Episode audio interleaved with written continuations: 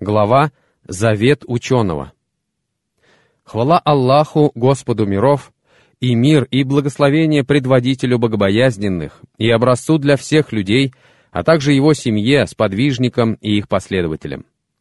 В этой главе вы найдете наставление мусульманского ученого, талантливого автора многих трудов, известного своим равнодушием к мирским благам, а также усердным поклонением Всевышнему, Абу Аль-Аббаса ибн Таймии, это наставление — его подарок каждому мусульманину. Как же появилось это наставление? Один паломник из стран Магриба, Абу Аль-Касим Аль-Магриби, проезжал через Дамаск, потому что еще находясь у себя на родине, слышал об Ибн Таймии и очень хотел увидеть его. Его желание исполнилось, и Ибн Таймия произвел на него огромное впечатление. Абу Аль-Касим написал ему письмо следующего содержания — Прошу шейха имама из числа немногих оставшихся праведных предшественников и являющих собой благой пример для последователей, самого знающего из тех, кого мне довелось встречать в областях Востока и Запада, Такиюддина Абу Аль-Аббаса Ахмада ибн Таймию, дать мне наставление, которое помогло бы мне достичь благополучия в делах религиозных и мирских, а также указать мне на книгу, на которую бы я мог опираться при изучении хадисов и других шариатских наук, а также указать мне на лучшие деяния после обязательного поклонения и разъяснить мне лучшее из того, что следует приобретать.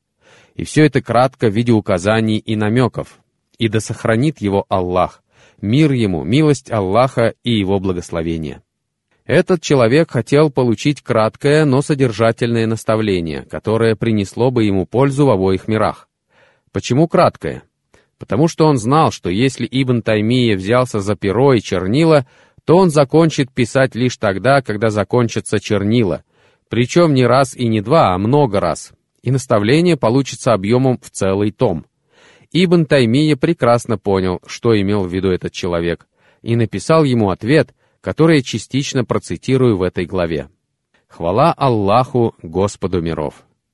Он всегда начинал ответ с этих слов — в этом он следовал хадису посланника Аллаха, салаллаху алейхи вассалям, который сказал, «Любое дело, которое не было начато с восхваления Аллаха, неполноценно». А в другой версии говорится «с упоминания имени Аллаха». Некоторые версии этого хадиса слабые, однако если собрать все пути, по которым он передается, получается хороший хадис. Он постоянно начинал со слов единственного, единого, которые, несомненно, очень подходят для этого. Он восхвалял Аллаха, благодаря его таким образом задарованные ему блага, главными из которых являются знание и глубокое понимание религии. Посланник Аллаха, салаллаху алейхи вассалям, обычно начинал свою речь или проповедь с восхваления Аллаха, а письма с упоминания имени Аллаха. И в данном случае Ибн Таймия как будто произносил проповедь, но не устно, а письменно.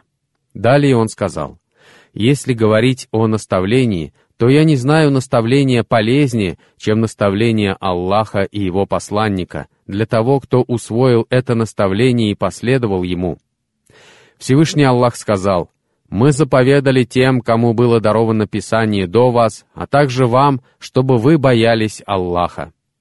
4 сура, 131 аят. Это наставление, которое дал нам Всевышний Аллах в своей книге и посланник Аллаха, салаллаху алейхи вассалям, в своей сунне. Нет у Аллаха наставления более важного и величественного, чем наказ бояться Его, Всевышнего. Это наказ, данный первым и последним.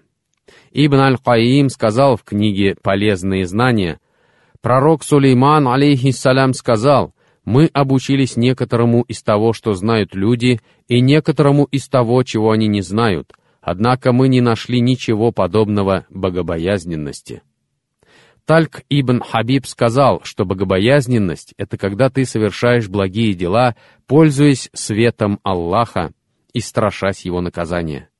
Сам Ибн Таймия сказал, что богобоязненность — это исполнение велений Аллаха и соблюдение его запретов. Али ибн Абу Талиб, ради Аллаху анху, сказал об богобоязненности. — это страх перед величественным, действие в соответствии с неспосланным, довольство малым и подготовка ко дню разлуки с миром этим. Кто не боится Аллаха, тот не является богобоязненным. Действие в соответствии с неспосланным, то есть в соответствии с Кораном и Сунной. Также нужно уметь довольствоваться малым количеством мирских благ и готовиться к смерти. Ученые Ахлюль-Сунна говорят также, что богобоязненность — это когда ты стараешься установить преграду между собой и наказанием Аллаха.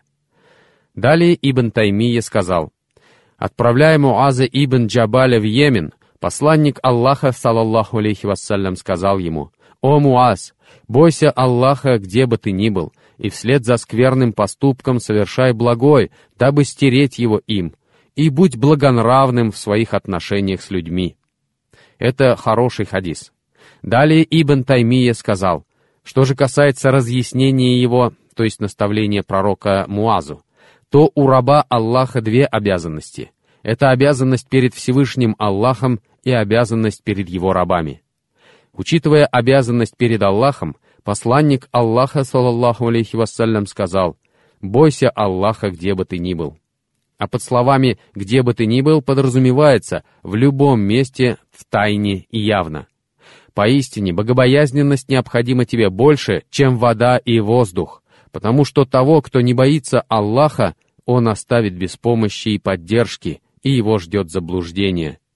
Именно ослушание Аллаха и отсутствие богобоязненности становится причиной того, что дела человека приходят в расстройство, удел его становится скудным, глаза отвыкают плакать, а сердце ожесточается. Один из наших праведных предшественников сказал, «Я каждый день смотрю в зеркало на лицо свое, почернело оно от грехов или нет». Этот человек принадлежал к числу старших последователей-сподвижников.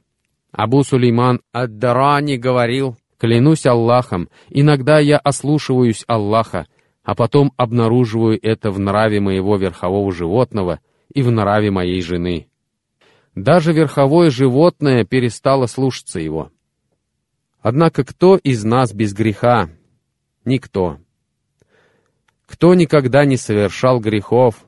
Кто из одних достоинств создан?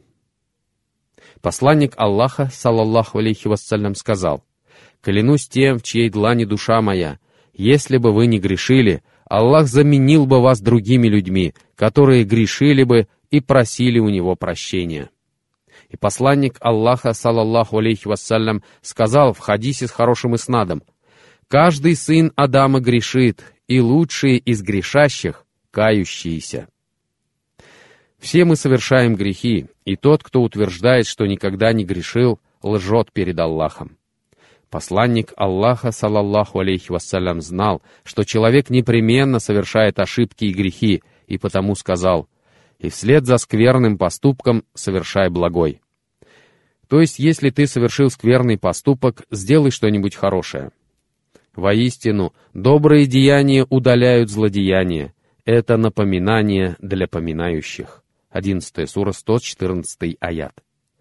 Согласно достоверному сообщению, причиной неспослания этого аята стало то, что один мужчина из числа ансаров посмотрел на постороннюю женщину, согласно некоторым версиям, не удержавшись, поцеловал ее, и, плача и раскаиваясь, пришел к Мухаммаду, салаллаху алейхи вассалям.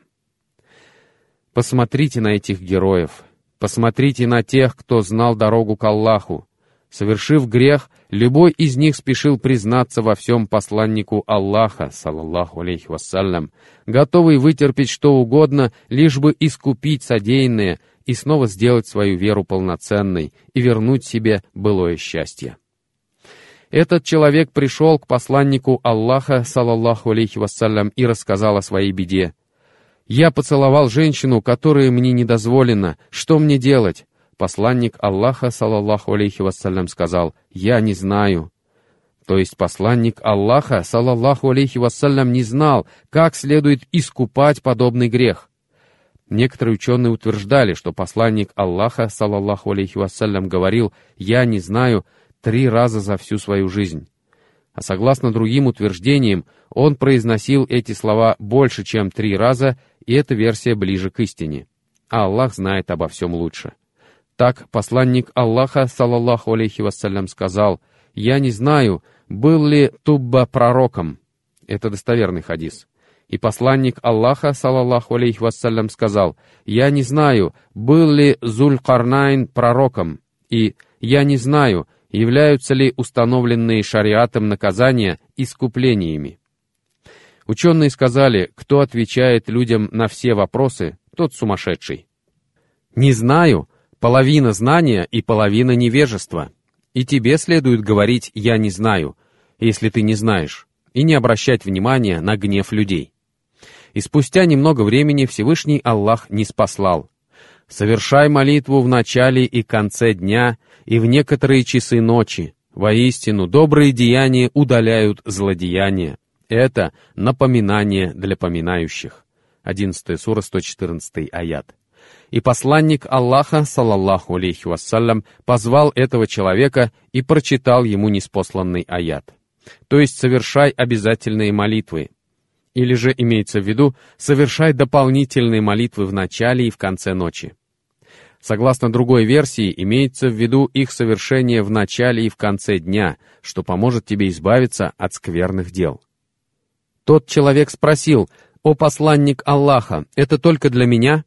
Посланник Аллаха, салаллаху алейхи вассалям, сказал, «Нет, это для тебя и для всех, кто совершит нечто подобное, из моей общины до самого судного дня». Мы появились позже других общин, но в рай мы войдем первыми, и нам было облегчено покаяние. Муса, алейхиссалям, услышав о достоинствах последней общины и награде, ожидающей ее, сказал — «Господи, сделай меня членом общины Мухаммада». Однажды посланник Аллаха, салаллаху алейхи вассалям, увидев в руках Умара ибн Аль-Хаттаба Тору, разгневался и сказал, «Неужели вы сомневаетесь в ибн Аль-Хаттаб? Клянусь тем, в чьей длани душа моя, если бы Муса был жив, он обязательно последовал бы за мной. Разве я не принес ясное писание?» Он хотел сказать, что нам нет нужды обращаться к прежним писаниям, поскольку нам даровано писание, в котором содержится все необходимое, в том числе и нормы, регулирующие нашу жизнь. Очевидно, что человек непременно будет совершать грехи, однако добрые деяния удаляют злодеяния.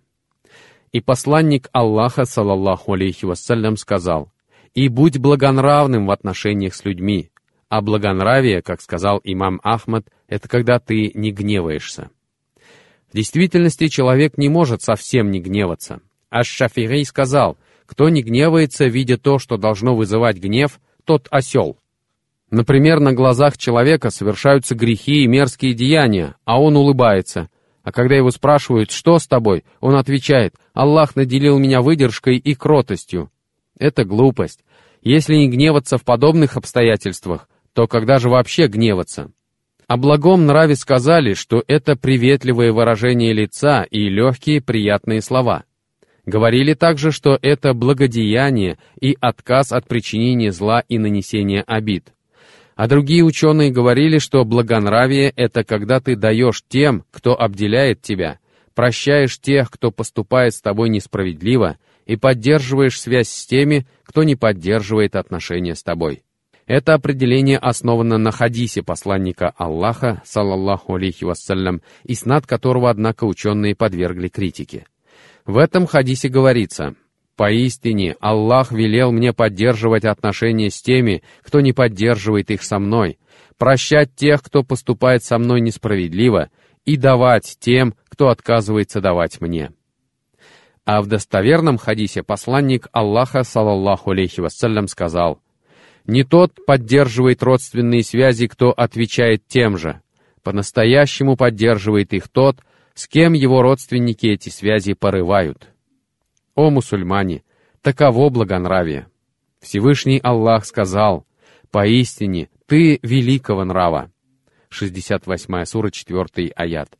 Муджахид сказал, «Это великая религия». Благонравие посланника Аллаха, салаллаху алейхи вассалям, было великим в религии, отношениях с людьми, убеждениях, поведении и личных качествах. Ибн Таймия сказал, «Благие дела должны быть из той же категории, что и скверные, дабы они стерли их полностью». Например, человек слушал запретное пение. Как ему искупить этот грех? Он должен больше слушать Коран и полезные исламские лекции и уроки. Если человек проводил много времени с нечестивцами и грешниками, пусть он старается больше времени проводить в обществе праведных и благонравных людей. Именно это имел в виду Ибн Таймия. Он также сказал, грехи устраняются несколькими способами, один из них — покаяние. Покаяние, как следует из хадиса, который приводит муслим, стирает то, что было до него. Каким бы тяжким и серьезным не был грех человека, Всевышний Аллах может простить его, и это для него нетрудно. Всевышний Аллах прощает грехи своему рабу, если тот раскаивается и смиренно просит у него прощения, даже если у него великое множество грехов, при условии, что его раскаяние искренно. Тем же, которые, совершив мерзкий поступок или несправедливо поступив против самих себя, помянули Аллаха и попросили прощения за свои грехи, ведь кто прощает грехи, кроме Аллаха, и не упорствует сознательно в том, что они совершили? Воздаянием будет прощение от их Господа и райские сады. Третья сура, 135-136 аяты. «Скажи моим рабам, которые излишествовали во вред самим себе, не отчаивайтесь в милости Аллаха. Воистину, Аллах прощает все грехи, ибо Он прощающий, милосердный. 39 сура, 53 аят. Однако, если человек упорствует в совершении малого греха, это упорство считается тяжким грехом, и такому человеку угрожает опасность. Похожий пример можно найти и в поэзии. Ученые обратили внимание на то, что Маджнун, влюбленный в Лейлу, говорит, что раскаивается во всех грехах, кроме своей любви к Лейле и свидании с ней. Ученые сказали, если это действительно так, то он из тех, кто сознательно упорствует в грехе. Второй же способ избавиться от грехов — и спрашивание прощения у Аллаха даже без покаяния. Возможно, Аллах ответит на его мольбу и простит ему его грех, даже если он не покаялся. А если покаяние сопровождается и спрашиванием прощения, то это и есть полноценность. Всевышний Аллах может простить тебе грехи, даже если ты не покаялся, если ты обращался к Нему с мольбой «О Аллах, прости меня! О Аллах, прости меня! О Аллах, прости меня!» И спрашивание прощения приносит верующему три пользы. Первое — оберегание от скоропостижной смерти в мире этом. Джафар ас-Садик сказал, «Если бы с небес не зашла молния, она поразила бы каждого раба Аллаха, за исключением и спрашивающего прощения, потому что Всевышний Аллах сказал, «Но Аллах не станет подвергать их мучениям, пока ты находишься среди них. Аллах не станет подвергать их мучениям, пока они молят о прощении». 8 сура, 33 аят. Вторая польза и спрашивание прощения. Получение благого удела, который включает в себя пропитание, здоровье и потомство. Всевышний Аллах сказал, «Просите прощения у вашего Господа и раскаивайтесь перед Ним, чтобы Он наделил вас прекрасными благами до определенного срока». 11 сура, 3 аят. И третья польза, которую приносит верующему и спрашивание прощения. Увеличение имущества и потомства. Нух, алейхиссалям, сказал, «Я говорил, Просите у вашего Господа прощения, ведь Он всепрощающий. Он не спошлет вам с неба обильные дожди, поддержит вас имуществом и детьми, взрастит для вас сады и создаст для вас реки. 71 сура 10, 11, 12 аяты. Халида ибн Мардана, известного своим равнодушием к мирским благам и усердным поклонением Аллаху, однажды спросили, «Сколько раз в день ты просишь у Аллаха прощения?» Он ответил, «Сто тысяч раз, если только пальцы мои не ошибаются». Имеется в виду, что он использовал пальцы для подсчета, когда и спрашивал у Аллаха прощения. Посланник Аллаха, салаллаху алейхи вассалям, сказал, «О люди, Просите у Аллаха прощения и приносите Ему покаяние. Поистине, я прошу у Аллаха прощения более 70 раз ежедневно. А в другой версии говорится 100 раз. Третий способ избавиться от грехов — благие дела. Малое омовение — искупление грехов, и молитва — искупление грехов, и поминание Аллаха — искупление грехов и спрашивание у Аллаха прощения, обращение к Нему с мольбами, посещение собраний, на которых передается полезное знание, приобретение знаний от их обладателей, любовь к праведным, обращение к Аллаху с мольбами перед рассветом, выстаивание ночной молитвы, раздача милостыни — все это искупает грехи.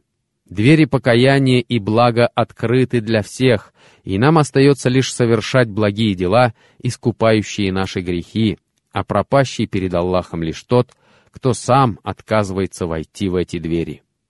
Ибн Таймия сказал, «Ты спрашивал о лучшем из дел после обязательного поклонения. Это зависит от людей». И он был прав. Некоторым людям подходит поминание Аллаха, другим — пост, третьим — расходование на пути Аллаха, четвертым — обучение, пятым — помощь людям и так далее. Поэтому каждый человек должен делать то, что подходит ему, и именно к этому их следует направлять, как поступал и посланник Аллаха, салаллаху алейхи вассалям. Однажды к посланнику Аллаха, салаллаху алейхи вассалям, пришел старый человек, которому было за семьдесят, и сказал, «О посланник Аллаха, поистине предписаний ислама слишком много для меня. Укажи мне на что-то такое, что я мог бы совершать постоянно». Как вы думаете, что посоветовал ему посланник Аллаха, салаллаху алейхи вассалям? Простаивать ночи в молитве? Проводить дни в посте? Нет, он сказал, пусть язык твой постоянно поминает Аллаха. А когда к нему пришел Абу Умама, посланник Аллаха, салаллаху алейхи вассалям, сказал ему, соблюдай пост. Абу Ад-Дарда получил совет «не гневайся», а когда к посланнику Аллаха, салаллаху алейхи вассалям, пришел один человек из Йемена, желавший принять участие в сражении на пути Аллаха, посланник Аллаха, салаллаху алейхи вассалям, спросил его, «Живы ли твои родители?» Он ответил, «Да». Посланник Аллаха, салаллаху алейхи вассалям, сказал, «Ради них и усердствуй». То есть он велел ему оставаться с родителями. Глагол «джахада», употребленный здесь, имеет значение «сражаться на пути Аллаха», а также «усердствовать». Таким образом, тот, кому задают вопрос, должен ознакомиться с положением спрашивающего и дать ему соответствующий ответ, направив его к тому, что подходит для него и в чем польза для него. Потом Ибн Таймия разъяснил, что постоянное поминание Всевышнего Аллаха — это лучшее из того, чем верующий может заполнять свое время, относительно этого ученые практически единодушны. Потому что этот вид поклонения доступен всем людям, и торговцу, и ответственному руководителю, и служащему, и земледельцу, и студенту, и преподавателю, мужчинам и женщинам. Все они могут поминать Аллаха, потому что для этого нет никаких препятствий.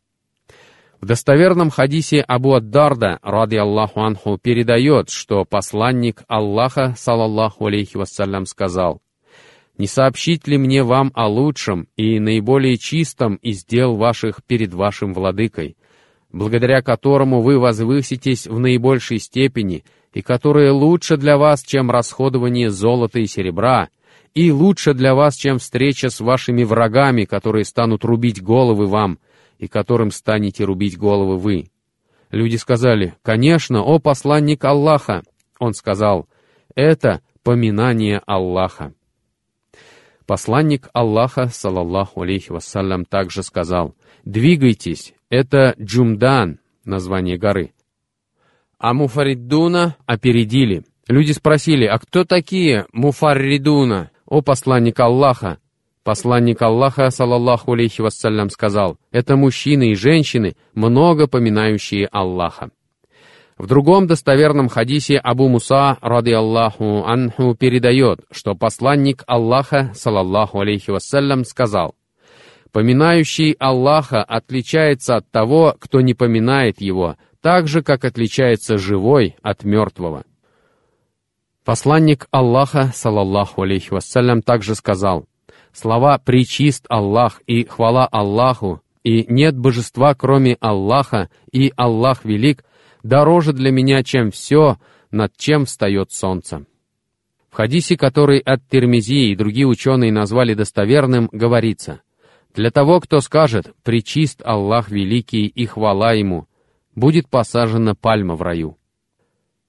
Поминайте же Аллаха, где бы вы ни были, дома, на рабочем месте, в машине, в самолете, и, быть может, Всевышний Аллах возвысит ваши степени в раю.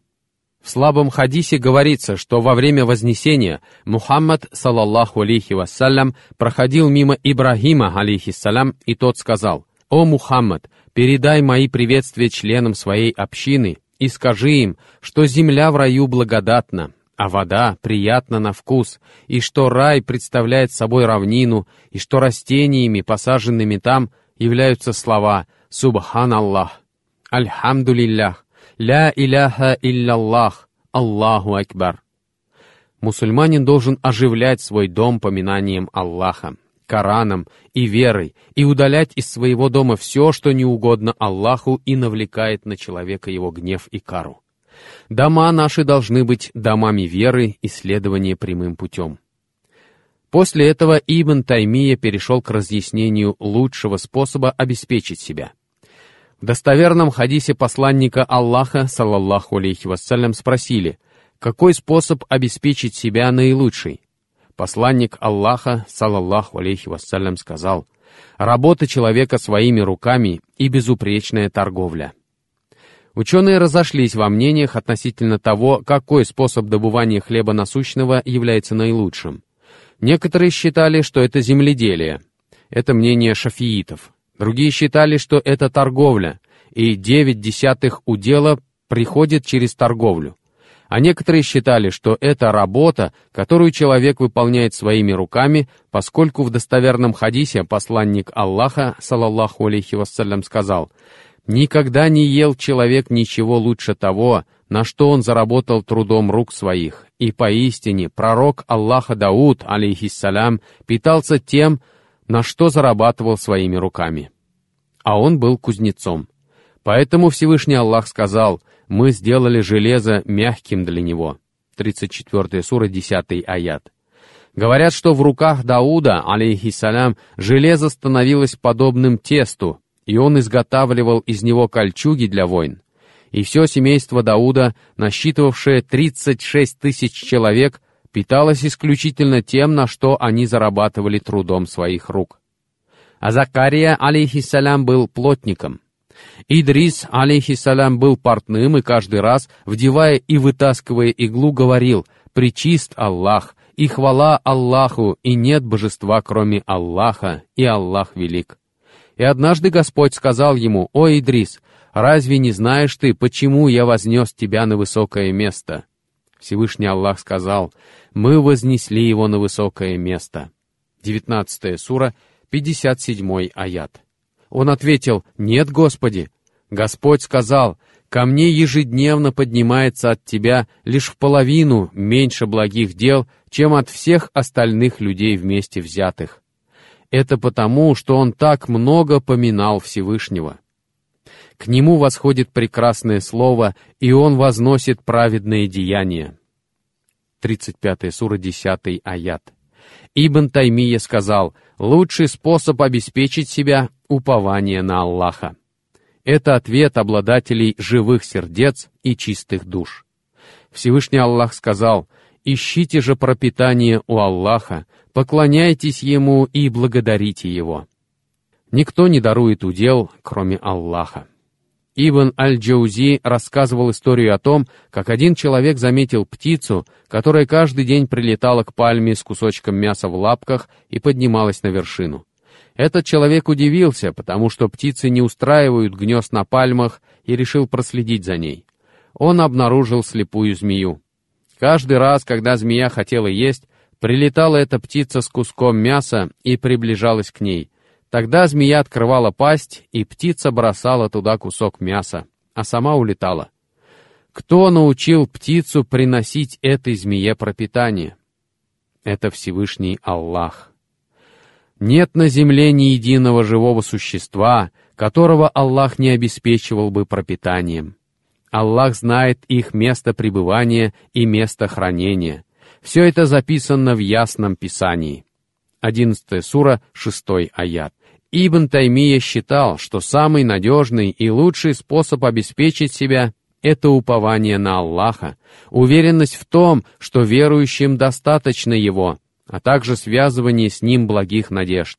Он привел хадис Кутси, в котором говорится, «О рабы мои, все вы останетесь голодными, кроме тех, кого я накормлю.